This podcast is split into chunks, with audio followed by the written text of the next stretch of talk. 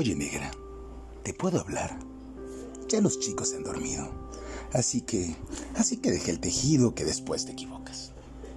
Hoy te quiero preguntar, ¿por qué motivo las madres amenazan a sus hijos con ese estribillo fijo de, ah, cuando venga tu padre?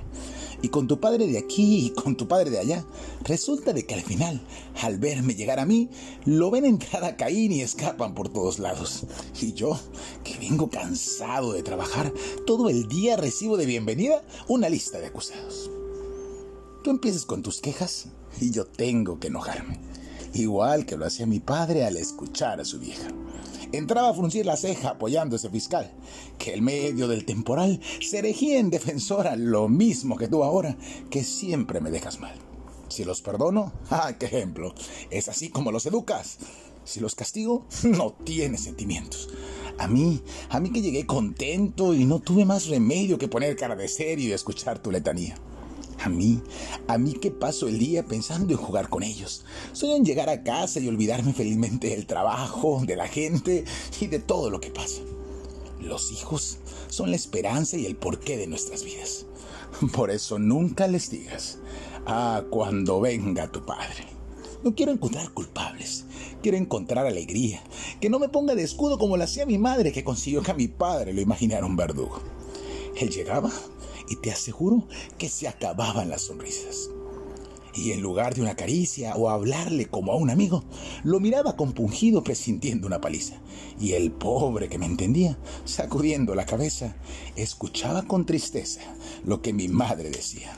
Y que él, y que él de sobra sabía que con este no se puede, que me pinta las paredes, que trajo la suela rota, que la calle, la pelota, que me saca caras verdes. A la cama sin cenar, aburrido, y me ordenaba. Mi madre me consolaba y yo, y yo lo culpaba a él. A él que había llegado recién de trabajar, cansado, y ya lo había yo amargado con todas mis travesuras. Los hijos nunca analicen el sentimiento del padre, porque el brillo de la madre es tan fuerte que lo eclipsa. Solo le hacemos justicia cuando nos toca vivir a nosotros su problema. Ay, si mi padre viviera, que recién lo comprendo. ¿Y por qué nunca me dijo lo mucho que me quería? Si hoy yo sé cuánto sufría al ver a su hijo enfermo. Porque me miraba fijo el primer pantalón largo y sé que hasta me habrá besado cuando yo estaba dormido. Hoy que todo lo comprendo, ¿por qué no estás a mi lado?